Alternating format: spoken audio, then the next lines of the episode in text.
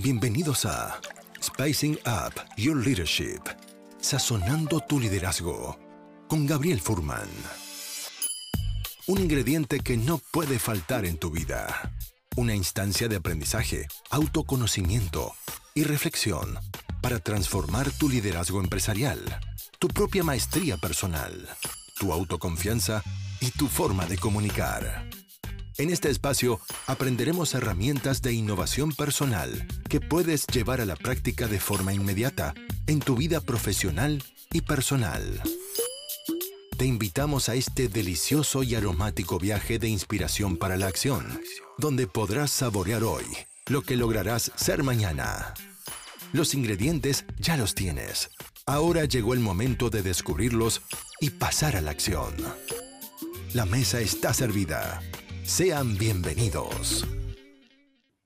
Hola, muy bienvenidos, eh, queridos amigos, a un nuevo episodio de Sazonando tu Liderazgo, este podcast, este show eh, que ya lleva más de 60 episodios. Es un placer y un honor poder compartir con ustedes una instancia más para conversar acerca de liderazgo, desarrollo personal, innovación y emprendimiento. En el episodio de hoy tengo el placer y el honor de poder contar con Duilio de la Peira para poder conversar acerca de su experiencia y los aprendizajes que él ha podido obtener de sus experiencias de vida, que quizás muchos de ustedes ya conocen. Y quiero mm, contarles que mm, esta conversación, al igual que las otras, por lo menos en este contexto cuando es live en vivo, la gente que esté participando, escuchando el live, puede participar dejando sus comentarios y preguntas y yo puedo ir accediendo a esa información. El objetivo de eso es que podamos hacer esta conversación con Duilio, de aprovechar toda su experiencia también con ustedes, con la gente que está escuchando, y por lo tanto puedes dejar tus comentarios y preguntas en el, eh, en el chat. Estoy revisando acá eh, un tema técnico, pero creo que está eh, todo en orden. Sí, muy bien. Entonces, además de eso, antes de darle eh, la bienvenida y la pasada a Duilio a este escenario virtual, quería recordarles o invitarlos a suscribirse a mi canal de YouTube. Si me buscan por Gabriel Furman, tal como aparece mi nombre acá en la pantalla van a poder eh, tener acceso de forma gratuita a todos los episodios anteriores que he realizado en este podcast con otras visitas que han venido a compartir su experiencia conmigo. He estado con Mauricio Russo, he estado eh, con gente muy importante del mundo del emprendimiento, de la innovación, estuve también con Raquel Roca desde España, estuve con Patricio Millar y con mucha otra gente y por lo tanto les recomiendo aprovechar esos espacios de aprendizaje que la tecnología hoy día nos permite poder eh, disfrutar. Quiero eh, darte la bienvenida, Duilio, a este espacio de conversación, a este podcast. Bienvenido. Muchas gracias, Gabriel. Gracias por la, por la invitación y encantadísimo de, de, poder compartir. Eh, oía que has tenido grandes invitados, así que, pucha, un privilegio. Gracias. Gracias por, por la invitación. Un placer tenerte acá. Duilio, y agradecer tu tiempo y que vengas también a, compartir eh, tu increíble mm, experiencia que has tenido de vida. Yo te quería, mm, eh, antes de, entrar a quizás poder, si puedes compartir tu historia, tu experiencia, quería eh, preguntarte mm, cuáles son las actividades que hoy día a ti personalmente te gusta realizar. Mira, lo, primero que se me viene a la cabeza cuando, cuando, cuando me hacen una pregunta eh, similar o, cuando yo pienso en eso, eh, para mí eh, lo primero que se me viene a la cabeza es, correr. es correr, poder, poder practicar este deporte que, que, me encanta hacer y que por distintas cosas de la vida a veces he tenido que estar un poco alejado de él, volver y, y en diferentes condiciones, en diferentes sensaciones. Eso es como lo primero que se me viene a la cabeza sin pensar eh, como ingeniero comercial, sin pensar en los negocios, sin pensar en el dinero, en la vida, en nada. Lo primero, eh, para mí es correr. Y de ahí, obviamente, eh, no lo otro no menos importante, todo lo contrario, siempre mi familia primero. te lo respondo en cuanto a, a, lo que son mis gustos del hacer diario pero obviamente está la familia y, en ese contexto todas las actividades que me sirven como paraguas para protegerla a mi familia, para desarrollarnos y, crecer junto a ellos, son las que yo les pongo el foco en el, día a día. Y ahí está, bueno, eh, mi trabajo y que cuando lo puedo conectar con mi propósito, eh, se hace algo bien, bien, bien interesante, algo que me gusta mucho hacer. Me gusta mucho cómo eh, lo conectas esto con, como con tu familia y a veces yo creo, como cuando, cuando te escuchaba, como que en mi corazón sentía que a veces las cosas más eh, sencillas o las cosas eh, más domésticas, si, si, la familia está funcionando bien y cosas tan sencillas como poder compartir quizás con gente cercana, a veces son esas cosas pequeñas que son las más valiosas. ¿Qué te parece a ti eso? Sí, eh, absolutamente, porque fíjate que Fíjate que estamos eh, siempre, eh, o estoy en primera persona, eh, siempre he estado en, búsqueda de, un estado mejor, cuando está en el colegio, de salir de octavo básico, después de salir de cuarto medio, de poder entrar a estudiar una profesión, de terminarla, siempre pensando en, en, esa meta, en ese resultado que voy a obtener en algún momento determinado y que debiese venir con una sensación de éxito, de felicidad, de, gratitud. Y, creo que no, está mal, pero, pero estamos en el día a día muy concentrados eh, eh, en, aquello que, vamos a obtener y, olvidamos mucho el momento presente. Por ejemplo, esta conversación, la persona que la pueda estar escuchando, que tal vez se conecte con algo que esté viviendo en este momento y que le pueda servir, eh, este estado presente, sin duda, eh, me di cuenta que, en gran medida lo, había dejado de, disfrutar o, de valorar, porque yo creo que igual disfrutamos la vida todas las personas, pero, pero dejamos de darnos cuenta, de darnos cuenta lo, lo importante que es, lo importante que, que, es despertar en la mañana, eh, simplemente eh, tener cerca tuyo a la gente que tú quieres, tener un trabajo, una vida o tener proyectos sueños que quieres, que quieres llevar a cabo. No digo que no estén exentos de dificultades y, que todos tengamos eh, la vida color de rosas, porque todos tenemos diferentes tipos de complicaciones que pueden ser económicas, de salud, personales, familiares, etcétera. Pero, pero pese a, todas esas complicaciones que, tenemos en el camino, eso muchas veces eh, contribuye a que olvidemos o, dejemos de ver eh, lo importante que tenemos en este, en este día a día, porque finalmente lo que estamos de lo que estamos gozando hoy es del momento presente. Mm. El futuro es, es, importante, sin lugar a duda, pero lo, que yo le digo a, la gente que a veces me recrimina y me dice, sí, Duilio, pero, pero no podemos andar como pajaritos sin pensar en el mañana. Digo, sí, pero es que el presente de calidad es el que nos construye un mañana de excelencia. Mientras yo mm. disfruto mi presente y lo desarrollo con excelencia, entrego todo de mí ahora, en este momento, no ayer ni mañana, aquí, es que por consecuencia voy a construir el futuro que quiero vivir. Y de, esta forma creo que voy a disfrutar además lo que estoy haciendo en el, día a día. Porque, la, felicidad o, o, el éxito no es un crédito de consumo que lo compra y que después lo paga en cuotas. No, lo vas disfrutando momento, momento, momento. Después simplemente vienen resultados que simplemente te dicen o te recuerdan eh, lo grandioso que fue este proceso, este camino, que, que lo hiciste bien, nada más. Por eso yo creo que me gusta tanto, tanto correr, porque eh, eh, empecé a correr porque quería levantar los brazos al cruzar una meta, pero después te das cuenta que esa fracción de segundos, que no dura ni siquiera un segundo, que dura una fracción, no puede, no puede ser la base de meses o años de trabajo y de esfuerzo para poder correr, por ejemplo, un maratón. No puede ser, no puede ser que, que simplemente tú, todo eso quede en una fracción de segundo. Y ahí es cuando te empiezas a enamorar de este, de este proceso, al, del presente, del, del, del, día a día, del, del, desarrollo diario que estamos teniendo. Y eso lo, lo, lo llevo a la, a la, vida, a mi familia, con mis hijos, cuando los ves crecer las pequeñas cosas que vas superando día a día.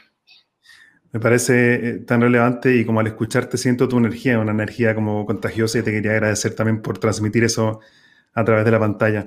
Duilio, yo antes de, que me gustaría que, nos puedas contar em, lo que ocurrió en aquel año en, la experiencia en la Teletón, yo quería ir un poquito más atrás, eh, antes de eso, en tu vida, y preguntarte cómo empieza tu relación con el maratonismo y el deporte. Empieza, eh, bueno, sin darme cuenta, comienzo a ver niño en, eh, ligado al, deporte, pero, pero tampoco sin notar un poco lo que, está, lo que, estaba, lo que estaba haciendo. Mi mamá una mujer muy, eh, muy esotérica, muy, muy, muy, de la energía, eh, de, estar despierta cuando el sol sale, del amanecer. Ella le gustaba mucho eh, que, el, que el amanecer la, la encontrara trotando, corriendo o haciendo algún ejercicio o meditando. Yo creo que ella nunca se dio cuenta que corría, por decir algo. lo hacía por este otro significado que para ella era muy importante eh, con respecto a esto de la energía. Y, en algunas oportunidades me empezó, me empezó a invitar. Eh, yo muy chico, ocho años, nueve años o menos. Eh, me invitaba, salía, corría, no tengo idea cuánto corría, salía con ella. nosotros criamos en el sector de, en el barrio de Avenida Mata, nos íbamos a correr por el Parque Higgins, por el exterior, la vuelta por el exterior del Parque Higgins era la más grande. Eh, después, después, cuando estábamos un poco más avanzados, nos íbamos al Estadio Nacional a, hacer deporte.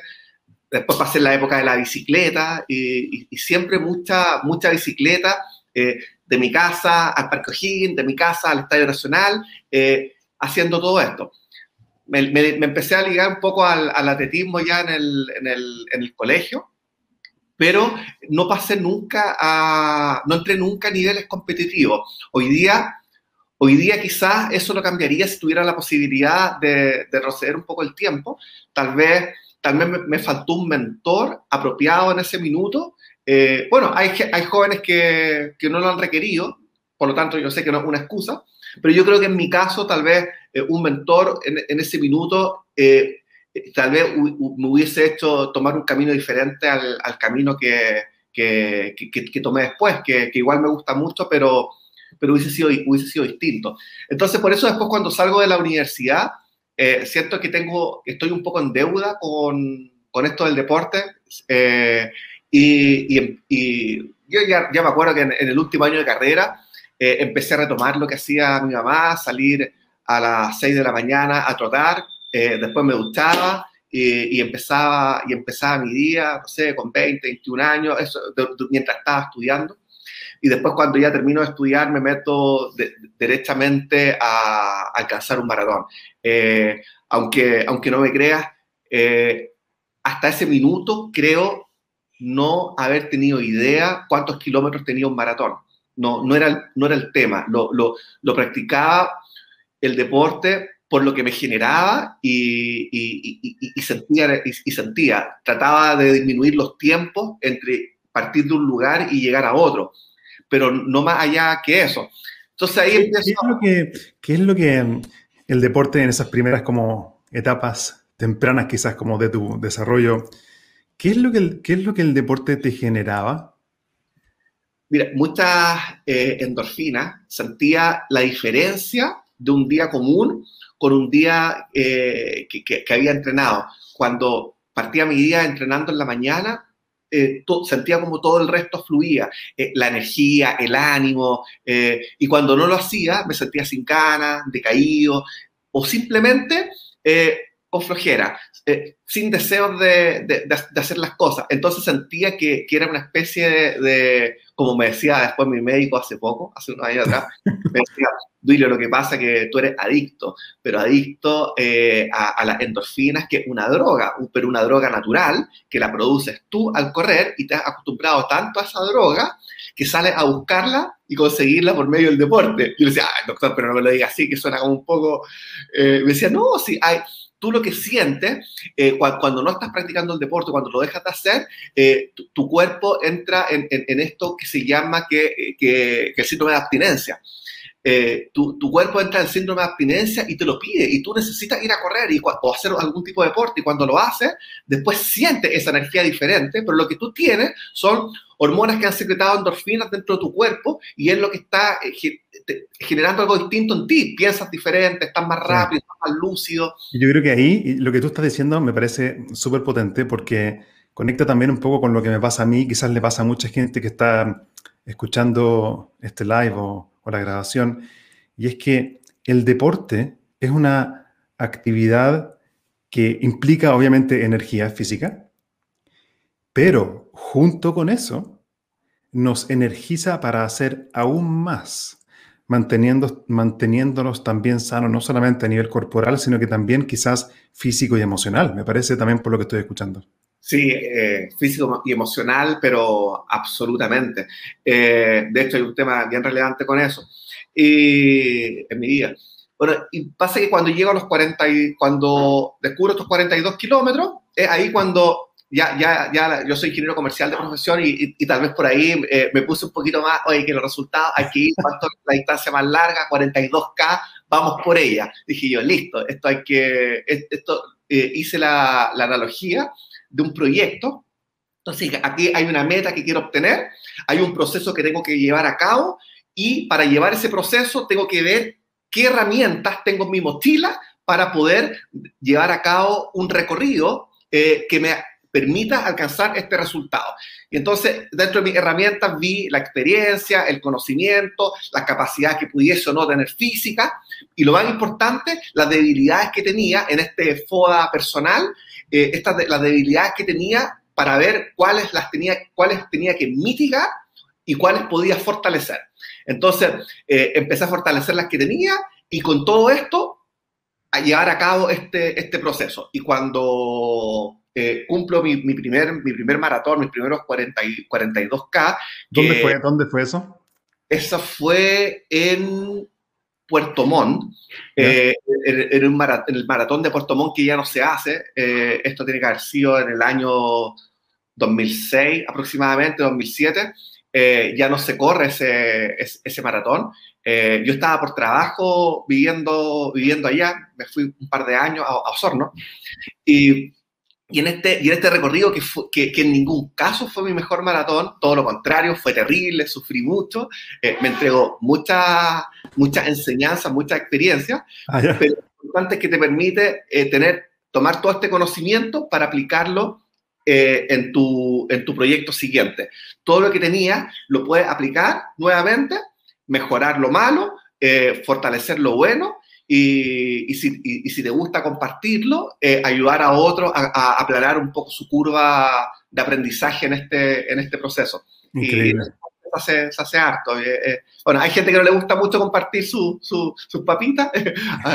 a, mí sí, yo creo que, yo creo que lo más lindo, lo, lo que se genera en la comunidad, en la gente que le gusta practicar algún deporte, de la forma que sea, competitivo, amateur, como, como sea, pero el, cumplir con éxito esto, eh, creo que son las alegrías más grandes que he tenido, que, son como, por ejemplo, alcanzar un título, terminar una carrera, eh, eh, comprarte una casa, llegar, llegar a ser capaz de correr un maratón, generó eso y mucho más en mí.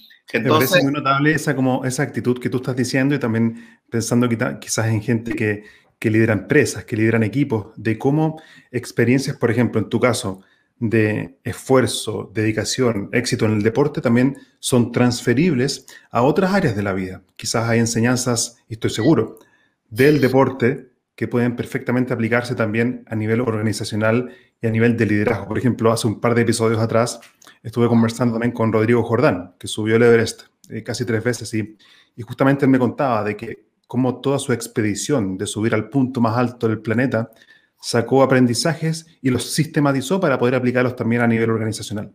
Yo quería ir, Duilio, eh, me gustaría ir a, otra parte de, tu historia que yo sé que es muy potente y, está conectado profundamente y emocionalmente contigo. Eh, me gustaría que nos cuentes qué ocurrió ese año eh, de, la, de Teletón, en el accidente. ¿Qué fue lo que ocurrió ahí? Mira, eh, hay un, minuto antes de eso. eh, todo esto que hablábamos de, de, correr y cuando te comenté esto de, que todo se quedaba en una fracción de segundo al cruzar la meta y yo dije, esto tiene que ser algo más que simplemente cruzar una meta, mm. una de las siguientes respuestas que fui añadiendo a esta sensación fue poder, a través del deporte, entregar un beneficio ya no solo para mí, sino que también para otros. Y lo empecé a linkear a causas sociales que, que, que, veía que el deporte podía ser un puente eh, para poder colaborarle. Y ahí me empecé a acercar a, eh, bueno, fueron causas pequeñitas de todo tipo y de repente unas más grandes, me empiezo a acercar a fundaciones, le golpeo la puerta, eh, ahí de nuevo me sirvió siempre mucho mi, mi formación como ingeniero comercial, eh, pesqué lo, pues que dije, acá hay que tomar un proyecto, hay que ir a venderlo, hay que hacer un plan comercial, un plan de marketing, hay que ir a proponérselo a la fundación, después de esto, a los inversionistas y decirles, quiero correr, te invento una tontera, quiero correr de Santiago a Rancagua eh, en tres horas eh, y si lo logro, ustedes colaboren económicamente para ayudar a la señora Juanita. La señora Juanita no tiene piso, no tiene lavadora, vive en una media agua y todo esto lo vamos a hacer a través de una fundación. Y por eso me linkeaba con fundaciones, porque creo que los equipos, cada uno tiene su, eh, eh, su know-how distinto, pastelero a tus pasteles. Eh, quieren mejor saber administrar que los que se dedican a eso. y en este círculo virtuoso, que lo estuve haciendo por varios años, esa noche respondiendo a lo que me, decía, eh, dije junto a, mi partner de carrera, Juan Pablo, le digo, oye, corramos. Eh, de hecho, él me lo propone, ¿eh? él, me dice, oye, debiéramos estar, Duilio, apoyando la Teletón, pues se han hecho otras causas, habíamos corrido por el terremoto. ¿Qué, año, ¿qué, año, fue esto? Esto fue el año 2012, el 1 de diciembre del 2012. Y, meses atrás habíamos hecho los 1000K desde Santiago hasta Puerto Varas, por, pasando por toda la zona devastada, para colaborar con el terremoto, con, las personas que lo habían perdido todo después del terremoto. Y ahí nos linkeamos con Desafío Levantemos Chile, gente maravillosa que conocí, que sigo ligado a ellos hasta el día de hoy. Y, y la Teletón, obviamente, ¿cómo no estar presente? Entonces, el desafío era correr desde el centro Teletón de Santiago al centro Teletón de Valparaíso, hacerlo en la noche, porque pensamos que iba a haber menos autos, que iba a ser menos peligroso. Mira la paradoja como resultó. Y, y, ese, y en, esa, en esa ocasión eh, largamos desde el Instituto Teletón de Santiago, dimos una vuelta de 10 kilómetros por el Palacio de la Moneda para hacerlo simbólico, para que fuera más llamativo. Eh, y, en esa vuelta nos acompañó mucha gente que quería correr con nosotros, entonces hicimos una vuelta simbólica, una especie de banderazo por el Palacio de la Moneda. Volvimos al Instituto de Teletón, habiendo dado esta vuelta de 9-10 kilómetros, para continuar con el kilometraje restante hacia el Instituto de Valparaíso. Entonces, después de esta vuelta, llevábamos recorridos 4 o 5 kilómetros, estábamos recién, habíamos recién partido, estábamos, estábamos en la ruta 68 a la altura de Pudahuel, cuando se atraviesa un conductor con 2,42 grados de alcohol, nosotros íbamos con una ambulancia de rescate médico detrás de nosotros y adelante con tres vehículos de asistencia. La idea que esta caravana era que nos protegiera eh, durante el recorrido. Pero la verdad que, como en todo accidente, ocurrió lo que, lo que uno dice nunca había pasado nos habíamos preparado para todo, pero esto no, no lo vimos venir. Eh, eh, y el conductor eh, perdió el control del auto y derrapó y, y, se metió en un ángulo que era muy difícil ingresar hacia nosotros, porque si atrás tienen la ambulancia de rescate médico, hay una ambulancia acá y aquí adelante estamos nosotros, ahí en el medio estábamos corriendo. Por ¿Cuánta gente había, había ahí? Eh, en ese grupo íbamos cuatro personas y adelante de nosotros iban siete, ocho más, de los cuales, eh, de los cuales se tenían, muchos de ellos, era gente que, que no conocíamos, que se debería haber retirado y que había participado en los kilómetros iniciales, pero probablemente se iban a devolver un poco más adelante. Ya, entonces, entonces siguieron avanzando y ahí qué ocurrió? Y ahí este auto se, mete y, nos pega de lleno a cuatro personas. De esas cuatro personas, de acuerdo al peritaje, yo voy en la tercera posición y, y con el choque no, no, nos lanzó 16 metros hasta caemos en una zanja. El cuarto corredor eh, lo agarró ahí, pierde la vida en el lugar. De los tres que caemos en la zanja, también todos mueren. Y, y, y yo quedo tan mal herido que cuando llega la ambulancia eh, me dan por muerto y dicen que yo no tengo ninguna posibilidad de sobrevivir. Entonces se van con su equipo a atender al resto de los heridos. Porque el, el, el auto, después de atropellarnos a los cuatro, con la inercia, siguió atropellando al resto de los corredores a otros siete corredores más. Eh, en ningún caso, y siempre lo digo, eh, eh, en ningún caso menos grave, ni le quito el peso, todo lo contrario, lo pasaron muy, muy mal, muy, muy mal, pero gracias a Dios sin, sin consecuencias de, de gran, de gran gravedad, aunque sí lo fueron en gran medida. Mm. y por cosas de milagro, llegan ambulancias adicionales, gracias a que estábamos cerca de Santiago, eh, yo empecé a convulsionar en el lugar del accidente y simplemente se dieron cuenta de que yo literalmente no moría, seguía con vida, lleno de fracturas, inconsciente, tirado en el suelo. Eh, pero ven que había recursos adicionales, me trasladaron a la posta central y ahí en la posta me tuvieron cerca de ocho horas, seis, ocho horas aproximadamente eh, en cirugías para estabilizarme me logran estabilizar, estuve en estado crítico durante una semana aproximadamente y, la verdad que despierto ocho días después, el, el, 8 de diciembre, abro los ojos, estaba intubado y, y, ahí me empiezan poco a poco a poco, durante los tres siguientes días me empiezan a contar lo que sucedió, el accidente en el que había, el que había estado, que mis amigos habían muerto, con los, que, con los, tres, los tres que mueren son los con los que íbamos a llegar a, Valparaíso. Eh, los funerales de ellos ya los habían hecho. Para mí eso fue lejos una de las cosas más, más terribles, no haber podido haber estado con sus esposas, sus hijos, su familia, los, el resto de los corredores eh, en ese momento.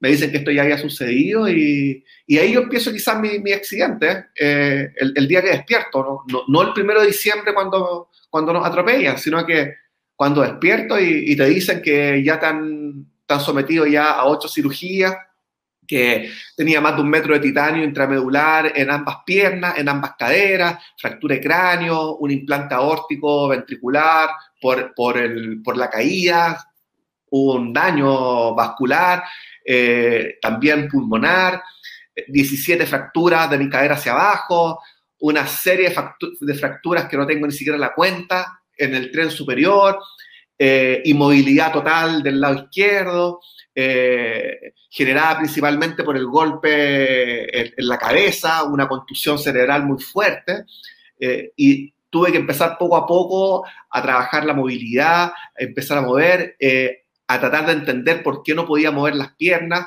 no las podía mover no por las fracturas, tampoco por el fierro, no, no había ninguna conexión entre mi cerebro y, mis piernas. Eh, entonces vienen más cirugías en adelante y los médicos eh, descubren que hay un daño a nivel femoral y no de la médula, me operan de los nervios femorales y, y ahí empieza a cambiar la historia. Y ahí a las primeras semanas eh, salen los primeros movimientos de los dedos de los pies y, y a los meses siguientes eh, ya estaba poco a poco poniéndome de pie con la ayuda de, un andador y fueron cerca de cuatro años para volver a caminar. Eh, después de cuatro años ya dejo la, las muletas, paso por silla de ruedas, andador, dos muletas, un bastón. Eh, yo siempre cuento que el bastón era como el Ferrari porque esa fue la mejor etapa. Cuando ya ocupaba un bastón era como, para mí era nada, era ya un bastón nomás. Pero todo este proceso dura poco más de cuatro años y hasta que un día siento esa fuerza, que no te lo puedo explicar, pero una mañana me despierto y le digo a mi mujer, Susana, no, no voy a ocupar más el bastón. El bastón se queda acá.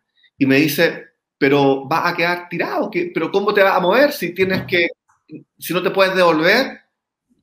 pedir ayuda, no sé, me afirmaré de las murallas, no tengo idea, pero no lo uso más, se acabó. Y ese día nunca más lo ocupé. Eh, y empecé a, trabajar los músculos que de alguna manera no estaba utilizando porque el bastón lo estaba compensando. Si, bien el bastón me ayudaba, lamentablemente no me permitía desarrollarme, no me, permitía crecer, no me permitía eh, evolucionar. Eh, ni recuperar los músculos que estaban atrofiados. Entonces, cuando dejo el bastón, cuando dejo esta seguridad que, me entregaban los implementos técnico, dejo también los medicamentos. Yo dije, entonces tampoco tomo nunca más una pastilla. Siete remedios diferentes, diarios, durante años, los dejo, digo, nunca más. Eh, bueno, yo sé que no se pueden llegar y dejar los médicos de un día para otro, hay un tema, pido disculpas también. Eh, yo sé que no se debe hacer, eh, es bien dañino, te puede traer un malestar, hay que hacerlo con, con, con médicos, estoy consciente de eso. Eh, bajé algunas dosis al principio de algunos. Eh, eh, los que pude dejar los dejo al tiro, pero al, cabo de algunas semanas ya no estaba tomando ningún medicamento. eso me trajo, fue una repercusión muy fuerte, muy, muy fuerte. También me dio un síndrome de abstinencia por los medicamentos. fue muy complicado. El, el umbral del dolor aumentó 300% porque alguno de esos medicamentos era para poder calmar el dolor crónico que tengo hasta el día de hoy. Y yo dije, bueno, a esto hay que acostumbrarse. El dolor, el ser humano se, tiene, se puede acostumbrar al dolor. Esto igual que el entrenamiento. Y empecé a aplicar en mí exactamente lo, lo, mismo. Increíble la, la, historia, y, y, obviamente hay tanto que contar y la, la, evolución sigue hasta el día de hoy. Y primero quería agradecerte por contar toda esta historia y, y compartirla conmigo y con la gente que está escuchando es emocionante para mí y respeto también la fortaleza personal que has tenido para, poder llegar donde estás hoy habiendo pasado lo que has pasado. Y en ese sentido creo que eh, primero agradecerte por, por, abrir tu corazón y tu experiencia, tu libro de vida y, y, como lo estuvimos conversando vía WhatsApp, que el, el, foco de esta conversación es cómo levantarse después de haberse caído y cómo derribar también creencias. Mirando hacia atrás toda esa experiencia, ¿qué aprendizajes sacas tú respecto a cómo levantarse después de haberse caído, que quizás puedan servirle también a personas que enfrentan otro tipo de adversidades? Lo, primero, lo, primero que me sucede con eso que me pregunta es que, y, lo que pude, y en lo que he podido, y lo que he podido vivir durante, durante estos años, es que al momento de caerte, que sientes que lo, estás, que lo has perdido todo. Hoy día mucha gente siente que por la pandemia, que el coronavirus, muchos emprendedores han quebrado sus negocios, otros han perdido sus trabajos, otros han disminuido sus ingresos en grandes cantidades, han tenido que cambiar sus vidas y sienten que lo perdieron todo. Yo sentí que lo perdí todo, pero llega un minuto en que antes de ponerte de pie, tienes que observar tu alrededor y darte cuenta que no has perdido nada, que eres tremendamente bendecido, que, hay mucho que agradecer simplemente por respirar, por conversar, por estar aquí con vida, con ver a tu mujer, a tu marido, a tus hijos, por tener la posibilidad de buscar trabajo, aunque no lo tenga, porque hay gente que ni siquiera tiene la posibilidad de buscar empleo. Eres afortunado por donde lo mires. Primero, darte cuenta de eso, que no has perdido nada. Luego de eso, eh, el, al, momento de, de, ponerse de pie, que esto es un maratón. Estos son 42 kilómetros, 100 kilómetros. Cuando dices, cuando dices esto, ¿a qué te refieres? Ese es el, el, momento en que te tienes que, que, has tenido un golpe fuerte en tu vida, que te tienes, ah. que, que, te tienes que poner de pie, que esta pérdida que has sentido que, has, que has vivido, el, el, tienes que claro, uno dice, ¿cómo salgo adelante? ¿Cómo me pongo de pie eh, después de la adversidad? O, ni siquiera después de la adversidad, durante la adversidad, porque estoy viviendo la adversidad, estoy muy lejos de salir de ella. ¿Cómo cambio este estado? Por eso yo decía, primero, eh, no has perdido nada, todo lo contrario, eh, y hoy tenemos siempre oportunidades para, para volver a salir adelante. Lo que sí es que no existe un cambio de un viernes por un lunes. No, lamentablemente no es así. Eh, cuando corres 42 kilómetros o la distancia que tú, que tú, que tú elijas, eh, tu preparación no va a ser de un viernes para un lunes. Tampoco si tienes el dinero para inscribirte o si tienes toda la tecnología para poder salir a la calle o todas las ganas incluso para hacerlo. Entonces, esto se requiere un, requiere un tiempo, requiere trabajo, hay, hay caídas en el camino, hay momentos de frustración, pero también hay un mañana al día siguiente donde tienes la oportunidad de volver a intentar aquello que fallaste el día anterior, anterior aprender de ese error, eh, tomar el aprendizaje y lo positivo y ponerlo en práctica nuevamente al día siguiente. Y así en un estado repetitivo creo que hay, tantos puntos eh, potentes que estás mencionando y, quería destacarlos solamente para yo incorporarlos en mi propia experiencia. Número uno, si estoy en una adversidad, en realidad, a pesar de estar en un momento doloroso, puedo apreciar lo que sí tengo, porque soy bendecido.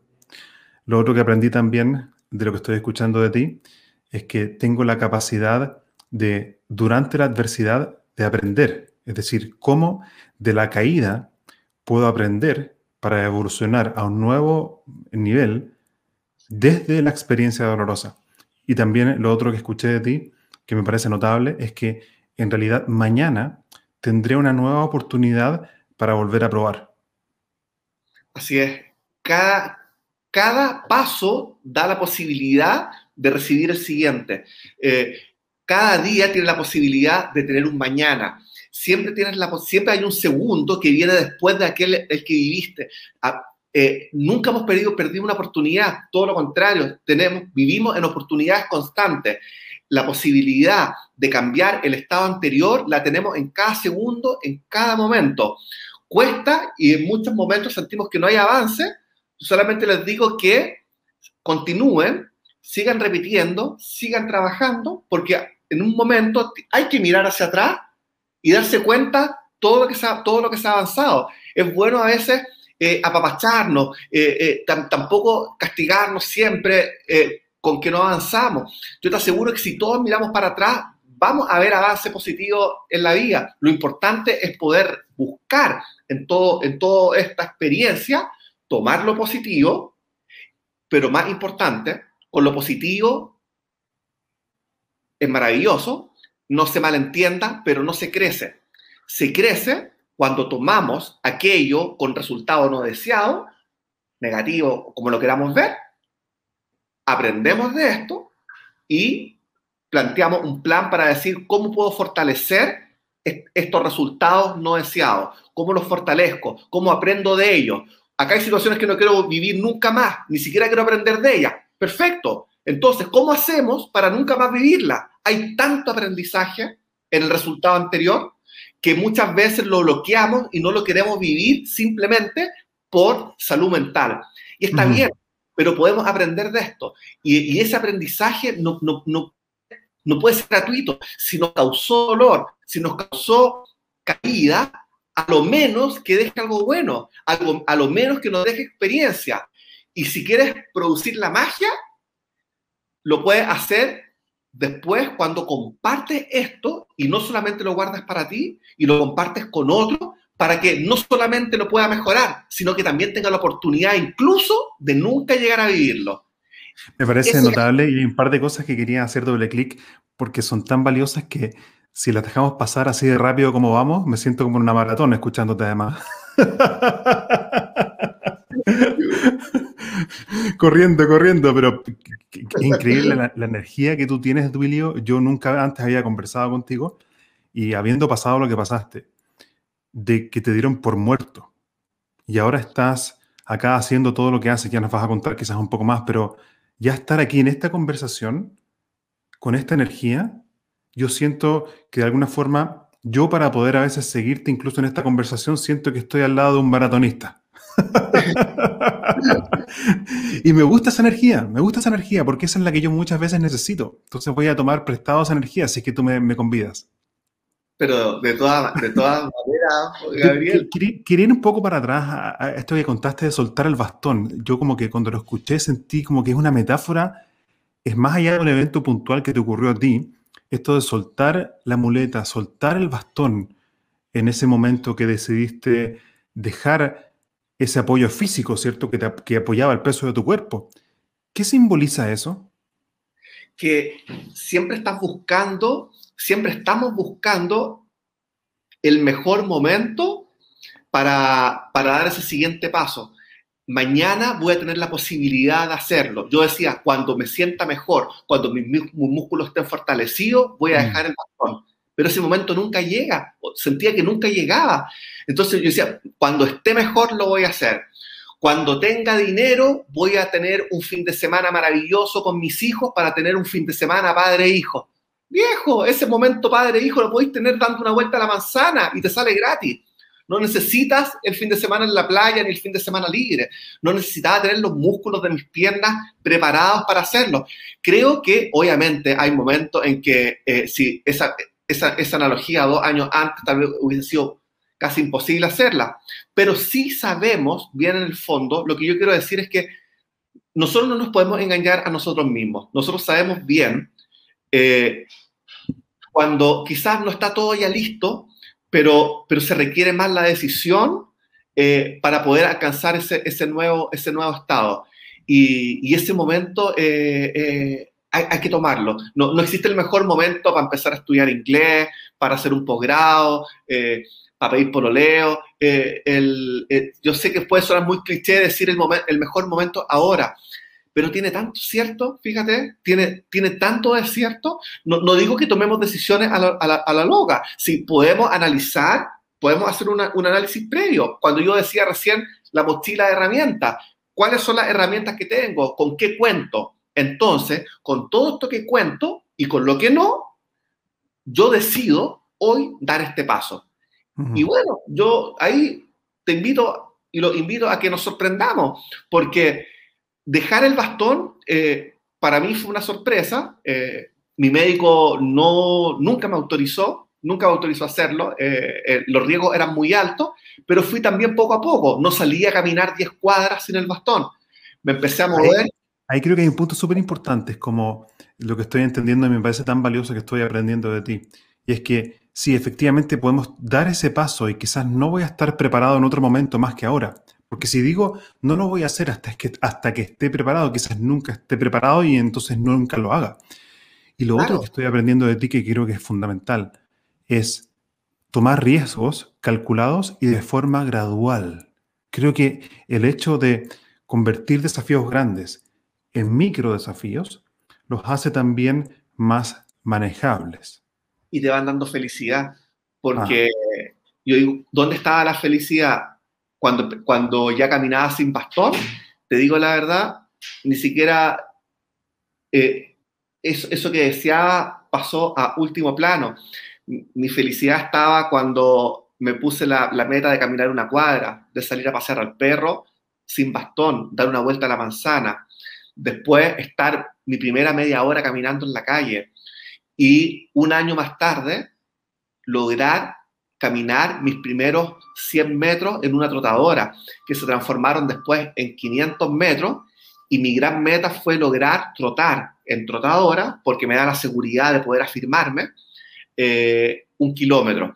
Y fue un gran trabajo para poder alcanzar ese, ese kilómetro. Fue mm. un, un, gran trabajo físico, pero que fue poco a poco, fue paulatino. Imagínate, un año después de que dejo, de que dejo el bastón. Eh, entonces, esto, esto no, no, es inmediato. Yo creo que tenemos que aprender a ser pacientes y, y, tenemos que saber, aprender a escuchar al cuerpo. Pero lo importante no es que, no es que estás avanzando lento, sino que esto, esto, esto, estos micro objetivos, como decías muy bien tú, son los que te van demostrando que vas avanzando. Porque si nos posicionamos solamente en el resultado absoluto, total, nos podemos, es muy fácil que nos aburramos en el camino o que sintamos que no estamos avanzando. Pero estas pequeñas metas, tú dices, bien este logro. El próximo mes busco tal objetivo. Una persona el otro día me hablaba que estaba aprendiendo a estudiar inglés y se había puesto una meta de aprender 200 verbos en tres meses y lo dividió en resultados semanales. Y después de los tres meses sabía mucho más de 200 verbos. Entonces, imagínate, lo, lo empiezas a trabajar poco a poco y te va dando felicidad el cumplir estos objetivos y después la, la meta está en consecuencia a, este, a, este, a este trabajo que has hecho previo. Yo creo que no conozco a nadie, por lo menos en este momento no se me viene nadie a la mente, a alguien que haya estado más cerca de la muerte que tú y esté ahora con vida. Y para mí es un privilegio en ese sentido de, de conectar contigo eh, habiendo estado tan cerca de eso, de esa realidad, tú mirando para atrás, y quizás esta es una pregunta un poco más profunda, pero ya estamos aquí y creo que quiero aprovechar tu sabiduría. ¿Cuál es tu visión de la muerte, William? Hoy día la muerte me pasan, pasan unas cosas. Yo, tenía mucho temor a la muerte. Eh, hoy día no se lo tengo.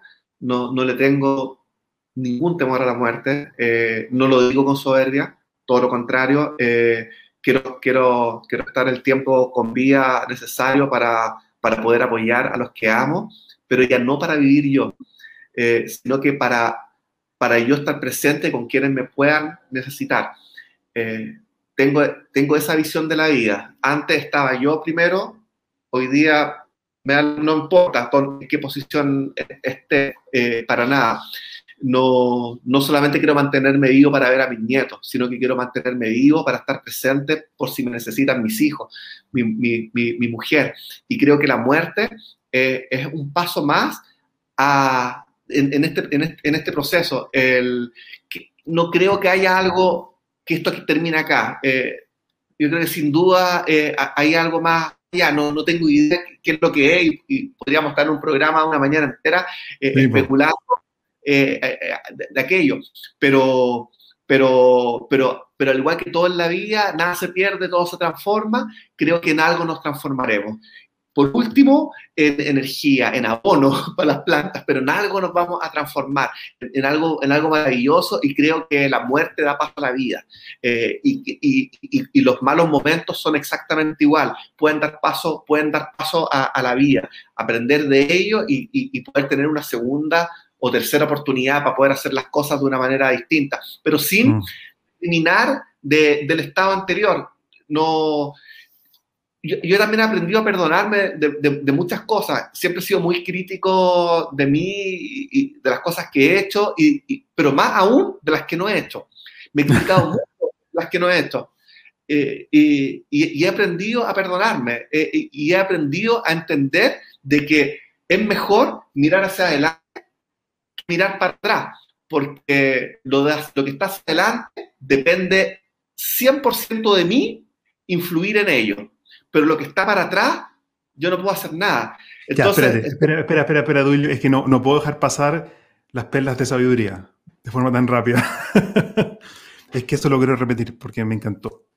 Entonces, lo que está atrás, en el pasado, está fuera de mi control. Ya ocurrió o ya no ocurrió. Pero sobre el futuro, sí puedo incidir. Sí puedo elegir qué hacer con lo que se viene. ¿Es correcto? es correcto y, lo hago hoy, en el estado presente, no en el mañana quiero estar mejor, porque para mañana estar mejor tengo que tener presentes de los presentes son ahora. Por eso yo le digo, cuando, cuando, cuando por eso decía también al principio, cuando nos dicen, piensa en el mañana, sí, pero no se te olvide que ese mañana lo construyes hoy, no se construye mañana, se construye hoy día. Eh, un, un, un, trabajo de calidad, una relación de calidad, una carrera de calidad, la trabajamos con decisiones y actos, porque la acción precede a la decisión. Eh, van, van, están comunicadas, pero porque si no, son simplemente declaraciones de intención. Hoy día en la vida estamos llenos de declaraciones de intención. Yo, todos queremos, yo quiero, yo deseo, yo me gustaría, ¿a quién no? A todos. Pero es importante ahí hacer la bajada y decir qué es lo que yo desde mi, desde mi rol estoy dispuesto a hacer. Y viene lo más importante que es estar dispuesto. El, sacrificio, el trabajo. No es dolor, no es sentir dolor, no es levantarse a las 4 de la mañana, autoflagelarse, vamos a sufrir porque si sufro, la vida me va a entregar lindos resultados. No, es simplemente hacernos cargo responsables de nuestra vida y decir, estas pequeñas cosas que quiero obtener, invito a todos a que decían alcanzar pequeños objetivos en su mapa, en su plan de vida, pequeños objetivos diarios y ser capaz de construirlos, ser, capaz, ser capaces de, de hacerlo. Y eso se hace día a día desde el rol. Y en eso influimos. Y ahí somos poderosos, tremendamente mm. poderosos. Tenemos esa capacidad de influir en el futuro desde nuestro presente.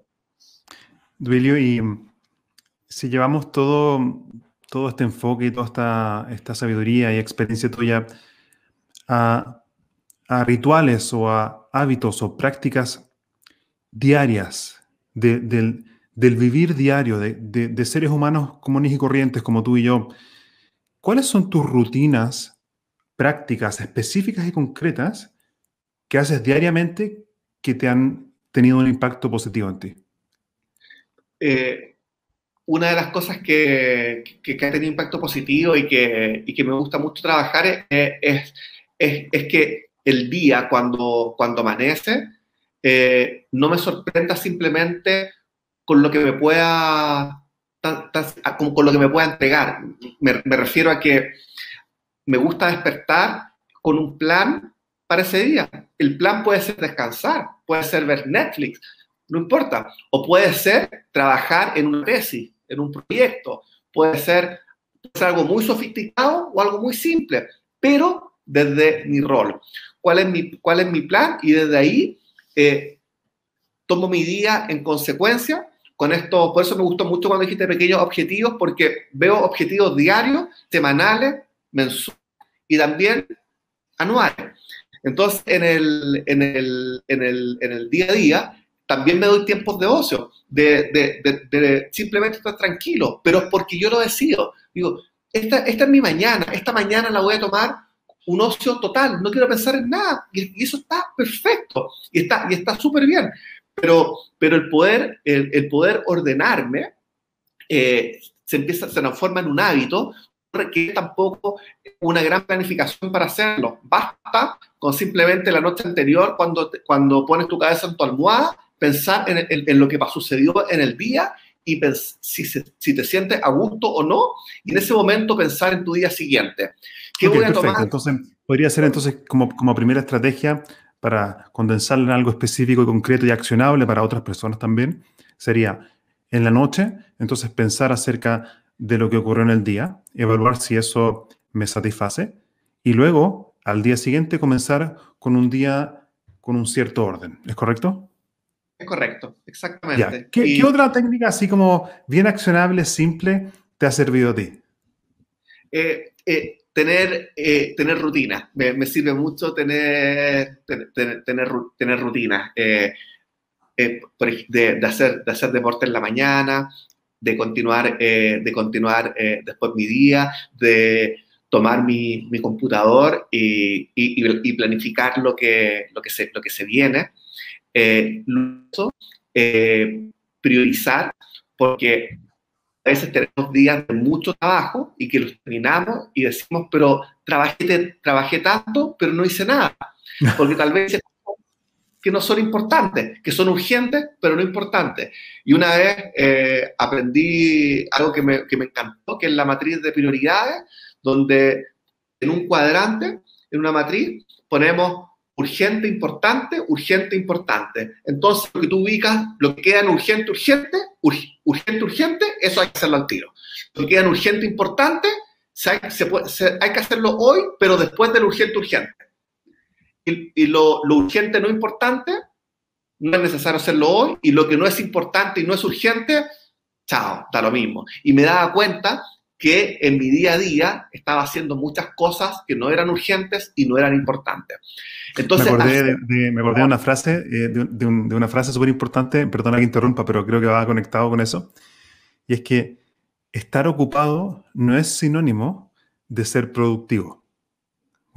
A veces creemos, uh, estoy súper ocupado, no tengo tiempo, estoy contestando emails, estoy revisando mi WhatsApp. Pero mire qué interesante, eh, eh, y creo que va conectado con lo que tú dices, estar ocupado no es lo mismo que ser productivo. Puedo estar muy ocupado y puedo ser muy improductivo. Pero, absolutamente. Y, y, eso me, a mí, y eso me ha ayudado mucho para gestionar el tiempo de manera adecuada y, y, poder alcanzar aquello que quieres conseguir y, no estar simplemente, simplemente corriendo todo el día. Increíble. Duilio, ¿cuál es, ¿cuál es tu proyecto principal hoy en día? Hoy día, el, bueno, hasta han habido ahí algunas prioridades distintas que he ido dando por, por, por, por, diferentes, por diferentes cosas, pero en lo, bueno, en lo profesional, estoy, bueno, yo llevo ya desde el año, desde el año 2014 aproximadamente, 2013, 2014, eh, el, eh, emprendí, me independicé un poco, a la, un poco a la fuerza porque durante todo este proceso que te comentaba, perdí mi trabajo eh, y fue muy difícil durante los cuatro años que usaba muleta, con, con, un certificado de discapacidad, me fue muy difícil conseguir el empleo que, que, que, por mi experiencia tal vez sentía que merecía. Eh, no lo logré conseguir, no, no, no es posible. Y empecé a dedicar al mundo la, la capacitación, de, empecé a hacer muchas charlas, me, eh, me metí en tres temas que, que, me mueven mucho, que son, que son bueno, inclusión, eh, comportamiento de seguridad eh, y, y resultados. En estas tres líneas eh, empecé a, a, a, desarrollar charlas y, y talleres. todo lo que es comportamiento de seguridad, para mí ha sido súper, súper bonito y me ha, me ha, traído mucha alegría, me, me, me, ha permitido conocer, creo que casi en un 100% la gran minería chilena, eh, recorrer el país, eh, meterme en, en, en, también en, otro tipo de, de industria. Eh, las otras líneas, resultados e inclusión son un poquito más transversales y hoy día estoy en el foco eh, de, de, desarrollar un, eh, pasar a un nivel un poco más, un poco más corporativo de, con, un, con un programa que entregue soluciones a, a, la, a, las empresas pensando de cara a todo lo que ha, ha sucedido en estos últimos dos años. Si bien, si bien muchas veces eh, cuando, cuando hablo de, empre de, emprendimiento, yo también tengo que ser bien respetuoso y, y, y, y tampoco lo, lo, que yo hago, yo principalmente es un servicio profesional. No me puedo sentir emprendedor ni empresario. Yo entrego servicios, profesional, servicios profesionales y claro, es, es, es, un, es, un emprendimiento en, de, una forma de verlo, pero, pero es un servicio profesional porque está en un 99% centrado en mí, en los productos que yo entrego. Pero eh, me gustaría hacer ese upgrade, tener ese upgrade eh, para, para, la siguiente etapa. Y hoy día estoy, estoy, trabajando, estoy trabajando un poco en eso, viendo, viendo, viendo un poco el, la, forma de, la forma de desarrollarlo. Sí reconozco que me llena mucho eh, la forma en que, en, que lo re, en que lo realizo. No me imagino, no me imagino con, en una consultora con 20 personas y tremendo equipo. Eh, me, me, gusta a mí mucho hacer el pan. eh, es, es, parte, es, eh, estoy conectado mi trabajo con mi, con mi, con mi propósito en el, en el, día a día y esto lo conecto eh, y me permite además conectarlo eh, con, la parte, con la parte deportiva, porque mm. Hoy día estoy, eh, he seguido, toma, he seguido desafíos para correr, eh, he cumplido algunos, otros otro no, y, y, me queda uno de los grandes desafíos por hacer, que es volver a atravesar el Mont Blanc, lo quería hacer, bueno, estaba entre el año pasado y este año y ya con la pandemia. Eso no, no es en, eh, ¿Dónde es eso? En, eh... Mont Blanc, eh, Italia, Suiza y Francia. Bueno, ah. es, de, es, una vuelta de, de, Francia a Francia por los Alpes franceses, italianos, suizos y vuelve a Francia nuevamente. Es el próximo, entonces, proyecto deportivo de Duilio de la Peira. Eh, sí, así es. De wow, hecho, increíble. Yo quería... Hecho, y lo, no, solo que, de hecho, hasta hace tres semanas, un mes atrás, estaba todavía la puerta abierta para hacerlo en agosto de este año y ya lamentablemente por la incertidumbre eh, pandémica eh, ya no me hace posible seguir esperando la definición, por lo tanto ya tuve que cambiarlo nuevamente para el próximo año. Y tiene que ser en los meses de agosto, que, son los meses de temporada de verano de, Europa, si no, no se puede subir a los Alpes, es terrible. Duili, yo quería eh, agradecer tu tiempo en esta conversación. Llevamos casi una hora conversando y ha sido extremadamente valioso para mí empezar a conocerte, escuchar tu experiencia y los aprendizajes también de ahí.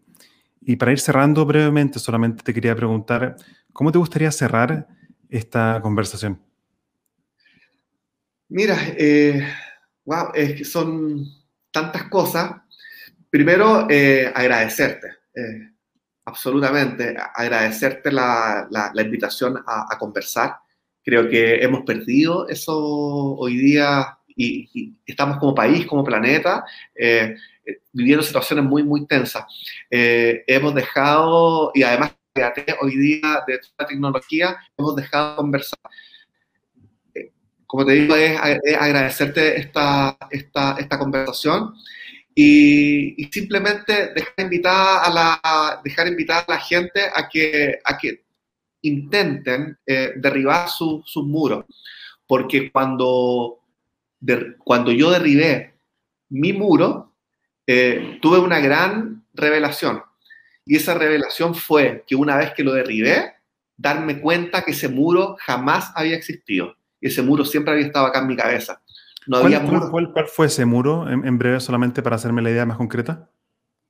Ese muro del, del, no voy a ser capaz de volver a correr, no voy a ser capaz de caminar, no voy a ser capaz de emprender, no voy a ser capaz de sacar adelante a mi familia. ¿Por qué? Porque una persona, y perdón la palabra, me cagó, me cagaron la vida y lo perdí todo sentí que había perdido todo porque no había trabajo, no había nada, no podía seguir haciendo el deporte que amaba y que no podía mantener a mi familia. Y, veía que era muy difícil y casi imposible, además endeudado hasta para acá arriba, eh, poder salir adelante. Eh, pero, es que eso es tan importante, sé que es un tema que, da, da, para mucho más, solamente en resumen, si lo pudiese resumir en una o dos líneas, ¿cómo derribaste ese muro? Lo derribé con simplemente día a día trabajando por fortalecer aquello que me iba a permitir alcanzar la meta que me había propuesto. Pero con pasos diarios, pero constantes, con caídas y con puestas de pie, aprendiendo del día anterior y, y siguiendo adelante. Y mientras cada día me volvía a levantar, porque acostado no funcionaba, iba, me, me enfrentaba al muro día a día, pero cada vez fui notando que el muro me costaba menos saltarlo y a la vez era un poco más pequeño. Entonces, entiendo bien, ese muro se fue derribando a través de, del esfuerzo y a través de la acción sistemática y perseverante. Si que entendido bien. Absolutamente. Y al cabo de un año, meses de tiempo, eh, el, muro lo saltaba simplemente con un pequeño impulso, ya no me costaba nada saltar esos, esos muros. Primero, primero era, y bien breve, pero ¿cómo mierda le consigo clientes? ¿Cómo, cómo Bueno, golpeé mil puertas y se abrió una. Necesito cinco puertas. Bueno, hay que golpear cinco mil puertas. Sí, ah, no hay magia. Entonces, me parece genial y, me emociona nuevamente escucharte y y sabes que estamos inmortalizando esta conversación porque queda grabada, queda después como video en YouTube y después te va a pasar el link. Y creo que esta conversación que tuvimos de un poco más de una hora es una inyección de energía que millones de, de la cual millones de personas pueden beneficiarse. Así que te quiero agradecer por eso, por tu tiempo y por haber compartido tu experiencia con nosotros. Oye, gracias, gracias Gabriel. Muchas gracias nuevamente por, por la invitación y para mí fue un tremendo placer y y encantado, encantado de, haber podido participar. Gracias. Si la gente quiere saber más de, acerca de, tus charlas o de, tu, de tus servicios, ¿cómo puede llegar a ti?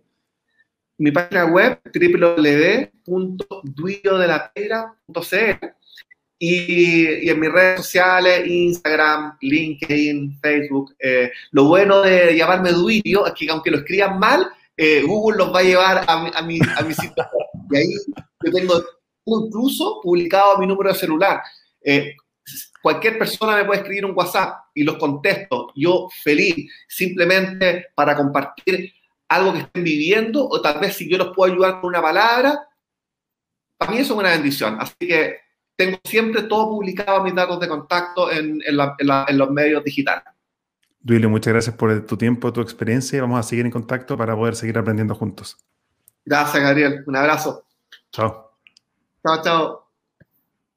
Yo solamente me quedo un minuto más para agradecerle a toda la gente que estuvo conectada, a la gente también que está viendo esta grabación, que puedan dejar sus comentarios acá abajo si estás viendo este video en, Facebook, en LinkedIn o en YouTube. Y los invito a todos también a inscribirse o suscribirse en mi canal de YouTube para que puedan eh, acceder y así cada vez que yo suba un video nuevo con algún episodio nuevo, ustedes puedan estar al tanto de las nuevas publicaciones. Estoy mm, muy agradecido de haber podido compartir un episodio de más de Sazonando tu liderazgo.